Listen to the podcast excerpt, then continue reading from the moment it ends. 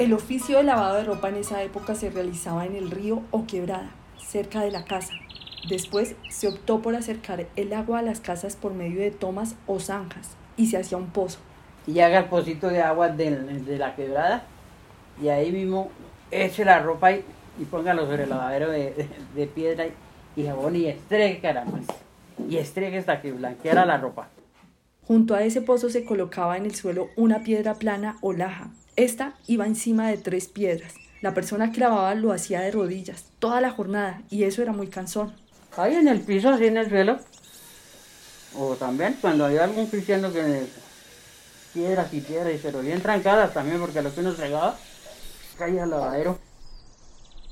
Por eso con el tiempo se empezaron a hacer lavaderos sobre madera de una altura de 80 centímetros a un metro, donde se colocaban cuatro horcones u horquetas para hacer una especie de parrilla. Estas se hacían con palos atravesados y amarrados con bejucos. La madera utilizada para esto era el tíbar, ya que ésta aguantaba la humedad y el aire, y no se podría tan fácil.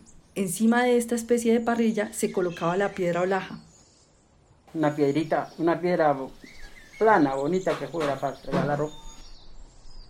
Para este lado, tocaba ir a conseguirla en el Alto del Oso o Lajito, como se llama el sitio llegando a Nazaret, y se colocaba una olla vieja remendada con trapos para almacenar el agua, que se traía por medio de canales de madera. Muchísimo tiempo después llegaron las mangueras que se utilizan ahora. Las jornadas de lavado llevaban hasta dos días, porque las familias eran numerosas en su núcleo. Un día se remojaba la ropa y se dejaba al sereno para que blanqueara y despercudiera.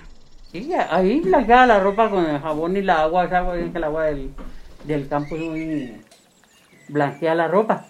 Y cierto sí, porque cae una ropa y, y blanqueaba la jabón de noche en el sereno tendida y blanqueaba la, la ropita.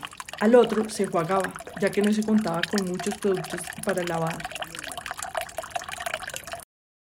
Campesinado. Sumapaseño. Transformando. Territorio. Programa Distrital de Apoyos Concertados 2021. Alcaldía Mayor de Bogotá.